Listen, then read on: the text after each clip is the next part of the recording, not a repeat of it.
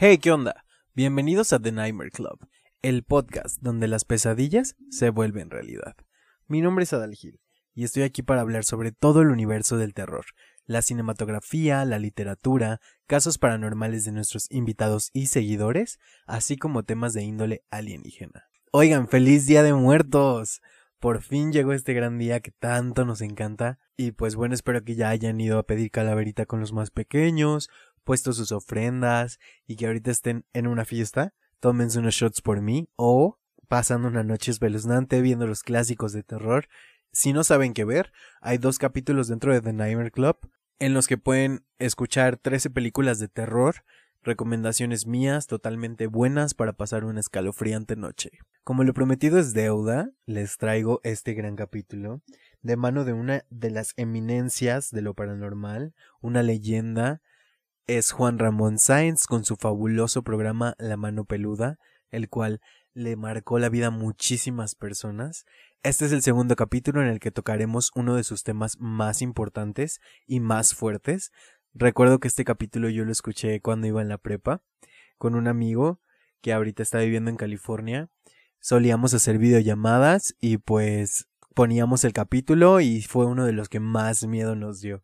La verdad es que nos encantaba hacer ese tipo de cosas. Si estás escuchando esto, te quiero muchísimo y te mando un gran, gran abrazo. Pues bueno, los dejo con el caso Clarita. Oigan, y antes de empezar con el capítulo, quiero agregar esta audionota para pedirles una disculpa, ya que bueno, el audio del caso no cuenta con una calidad muy buena, ya que bueno, yo no lo grabé, está de una grabación que fue en vivo en la radio, contiene estática y es una grabación de los noventas, entonces pues tengamos un poquito en cuenta eso y si quieren escucharlo un poquito mejor, yo traté de limpiarlo de la mejor forma que pude, pero creo que solo se distorsionaba más, entonces pueden usar audífonos para que tengan una mejor experiencia y puedan entender un poco mejor las voces. Una disculpa de nueva cuenta y vamos con el capítulo. Eh, bueno, una de las experiencias que me han pedido muchísimo y que nos han puesto los cabellos de punta es la situación de Clarita. En este tiempo, cuando iniciaba la mano peluda, bueno, pues estábamos instalando muchas cosas. La grabación no es exactamente clara como las que usted está acostumbrado a escuchar. Por eso no lo hemos sacado mucho, pero la gente nos ha pedido mucho este relato y es muy impresionante, muy impresionante. Eh, lo hemos sacado del, del cofre de oro de los casos célebres de la mano peluda. Entonces, yo quiero que usted no se me vaya a sugestionar, por favor. No se me vaya a sugestionar. Es algo que pasó hace como 11 años y además eh, es algo que, no subimos más de esto ok, tiene como 11 años esto, ya pasó, eh, pasó en otro lugar, no tiene nada que ver con usted, no va a pasarle nada en su casa, no se me sugestione. Si va conduciendo, no esté mirando cada rato al espejo de los retrovisor esperando ver un fantasma atrás, no, señor. Luego me dicen así, es que mucho te venía escuchando y luego mejor le apagué porque la carretera estaba bien Pero no, o sea, no se sugestione, por favor. Es muy fuerte lo que le vamos a mostrar. No se sugestione, por favor. Y bueno, pues esta no es, esta no es una historia de más de la Ouija. En esta ocasión escucharemos un relato que también es clásico de la mano peluda, el caso de Clarita, una madre de familia que tuvo que ser testigo de la transformación que sufrió su hijo después de jugar con la Ouija. Ponga mucha atención. El sonido, ese es el sonido original. Le repito, carece de la calidad a la que la tenemos, nos tenemos acostumbrados, pero se entiende bien. Vamos a escucharlo. Mi hijo es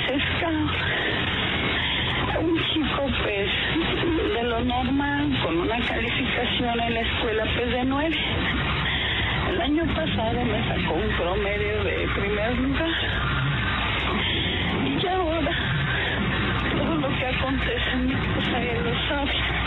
sé que ahorita usted no me lo va a creer, pero todo lo que si tocan a la puerta, él me dice, mamá, ábrele que fulanita ya llegó. Y todavía ni siquiera sabemos qué es, quién es porque no ha llegado ni a la puerta. El otro día se cayó mi hermana y mi hermana vive en Cancún. Antes que me dijeron la noticia me la dijo. Yo tiré la cuija, pero no aún fuera de lugar, sino al tirar quiere decir que la arrojé. Me dijo, no lo hagas, mamá. No, no te metas con ella. El semblante le cambió cuando Clarita quiso deshacerse de la tabla. El joven estaba como fuera de sí. Se le agudizó la percepción al grado de predecir las cosas que iban a suceder en su casa antes de que ocurrieran. Pero lo más increíble fue cuando ella quiso entrar al cuarto del joven y se sorprendió al verlo suspendido en el aire, o sea, levitando.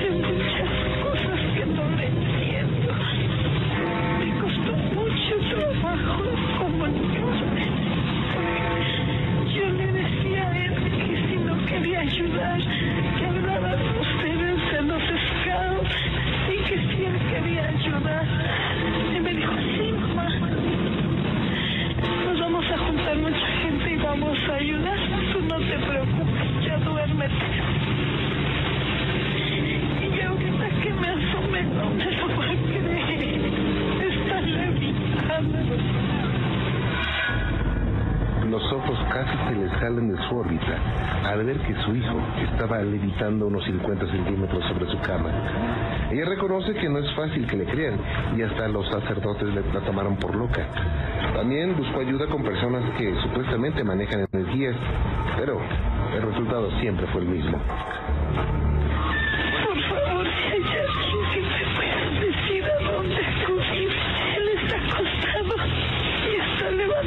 Medio metro de su cama.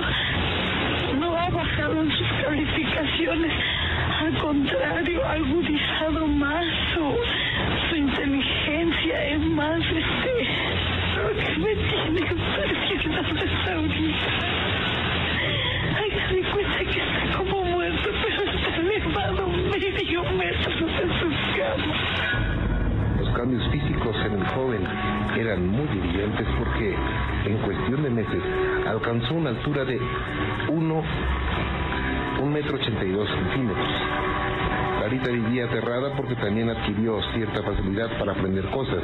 Incluso él sorprendía a los maestros. Vivo sola, pero le digo una cosa. Jale lo más posible el teléfono a la calle. Porque tengo unas ganas de salir corriendo. Me da mucho miedo. Yo nunca había visto esto, Dios mío. Un metro ochenta y dos centímetros ya. Y cada día crece más, pero ya no en una forma normal. 15 años. Sacó el segundo lugar en la escuela el año pasado y ahora, ahora, ahora no le miento. Hoy le dio una clase a su maestra de matemáticas y se vino burlando porque me dijo, mira mamá, la maestra de matemáticas se equivocó, yo le enseñé.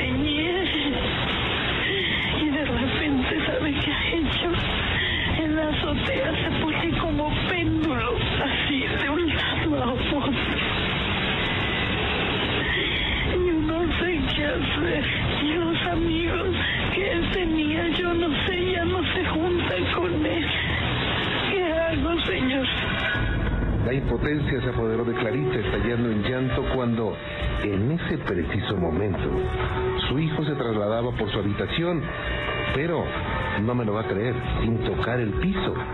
Hecho que la llevó al borde de la locura porque sabía que eso era algo imposible de creer.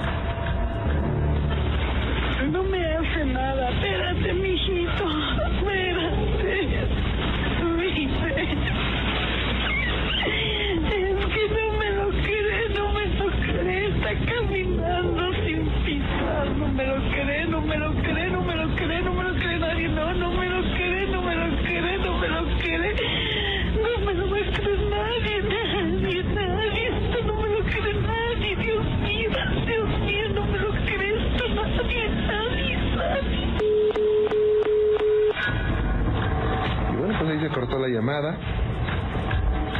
Se quedó la situación así. En ese momento, en ese tiempo no teníamos los teléfonos. Digo, no, no, no, pedíamos el número telefónico y no pudimos llamarle. Se pidió que se volviera a comunicar jamás lo hizo. Y bueno, pues todo este asunto de Clarita tiene mucha lógica, mucha, mucha lógica. Cuando una persona tiene una posesión demoníaca, eh, pueden ocurrir muchas cosas, no siempre es igual, eh, tienen diferentes comportamientos. Y siempre esperamos, digo, siempre las personas esperan que, que sea como la película El Exorcista, no necesariamente, pero el hecho de meditar, el hecho de conocer cosas que antes no sabía, el hecho de crecer, me refiero que en poco tiempo crezca centímetros, lo convierte en una, una posesión muy especial. Y este, bueno, fue un caso muy impresionante, le repito, no se me sugestione, es uno de los clásicos de oro de la mano peluda y no se me sugestiona. No sabemos nada de Clarita. Si de casualidad, si de casualidad Clarita nos estuviera escuchando en este momento, ¿cómo nos gustaría que nos llamara y que nos dijera qué pasó con una situación tan, tan impresionante como la que nos narró? Oigan, y pues eso fue el caso Clarita. Está muy fuerte, ¿no? Se rum y jamás supieron en realidad qué fue lo que pasó con Clarita o con su hijo, que la verdad estuvo muy muy fuerte este capítulo me erizaba la piel, el, el, temor que se logra apreciar en la voz de Clarita, wow, es súper fuerte. Espero que les haya gustado mucho este capítulo, que lo hayan escuchado completo, sobre todo en esta gran noche que es Día de Muertos, es momento de celebrar a nuestros difuntos, de abrirles un camino de vuelta para visitarnos, espero hayan puesto sus ofrendas, mándenme fotitos si es que sí las pusieron, eh, ya saben que en mis redes sociales siempre estoy muy activo, en especial en Instagram. Estoy como b99.bajo-bajo o adal espacio gil. Y también me lo pueden mandar o escribirme a thenightmareclub.bajo. Pues yo los veo en un próximo capítulo. Espero que les haya gustado demasiado, tanto como a mí. Y pues nada, esto fue The Nightmare Club, el podcast donde las pesadillas se vuelven realidad. Espero que tengan dulces pesadillas.